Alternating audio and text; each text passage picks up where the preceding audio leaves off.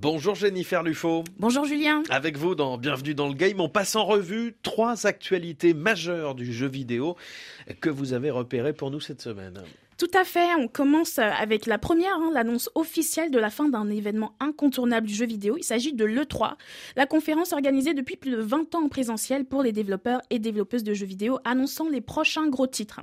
C'était le lieu par excellence de rencontres professionnelles et une occasion unique de retrouver toute l'industrie du jeu vidéo au même endroit à Los Angeles. Seulement, l'Electronic Entertainment Expo, qui organise l'événement, a expliqué qu'il n'arrivait plus à faire venir les gros éditeurs, certainement à cause des prix colossaux des stands de l'E3 le plus gros pouvant coûter jusqu'à plus d'un million de dollars.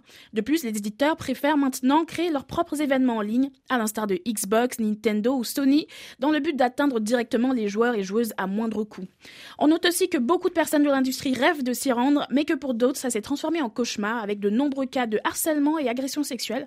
De plus, ce type d'événement porte une véritable atteinte à l'environnement avec leur impact écologique. À l'avenir, on préférera donc participer à des alternatives plus proches de nous, comme la Gamescom qui a lieu Deuxième nouvelle de la semaine, en parlant d'événements en ligne, beaucoup ont lieu sur la plateforme de streaming Twitch qui rassemble des millions d'utilisateurs dans le monde principalement autour du jeu vidéo. Exactement, mais depuis quelques années, Twitch est critiqué par ses utilisateurs à cause des streams jacuzzi. Ce sont principalement des mises en scène de femmes qui portent un bikini dans un jacuzzi devant leur écran et qui monétisent ce contenu. Ce qui divise, ce sont les conditions d'utilisation de Twitch qui normalement interdisent le contenu sexuel ou suggestif, qui n'est pourtant pas sanctionné pour ces streameuses-là.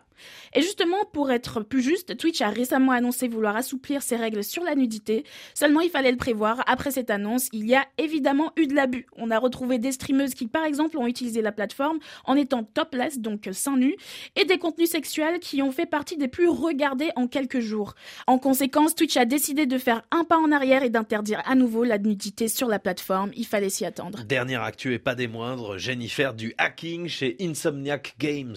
Oui, un piratage qui a révélé des images et plusieurs informations confidentielles sur leur jeu en cours de développement. Les hackers les ont menacés de tout révéler en échange d'une somme de 2 millions de dollars.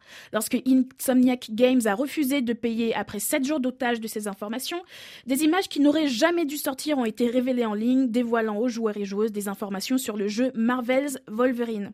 D'après les experts, il s'agissait d'une des plus grandes brèches dans l'industrie du jeu vidéo, non seulement pour les jeux, mais aussi les informations confidentielles et données personnelles des employés d'Insomniac, des documents RH et des accords de non-divulgation signés avec d'autres entreprises. Là encore, nous avons vu passer sur les réseaux une grande vague d'indignation face à ce phénomène qui n'est pas nouveau et qui arrache aux joueurs et joueuses l'excitation de la découverte du jeu qu'ils et elles attendent dans les meilleures conditions possibles. Contre les hackers, l'industrie fait barrage et encourage toute personne qui tombe sur ces informations volées à ne pas les partager. Les créateurs et créatrices expliquent qu'au-delà du jeu vidéo, il s'agit de milliers de vies qui sont impactées et qui risquent de perdre leur emploi et bien plus encore. Jennifer Lufo pour Bienvenue dans le Game. Merci beaucoup. Merci Julien. À bientôt.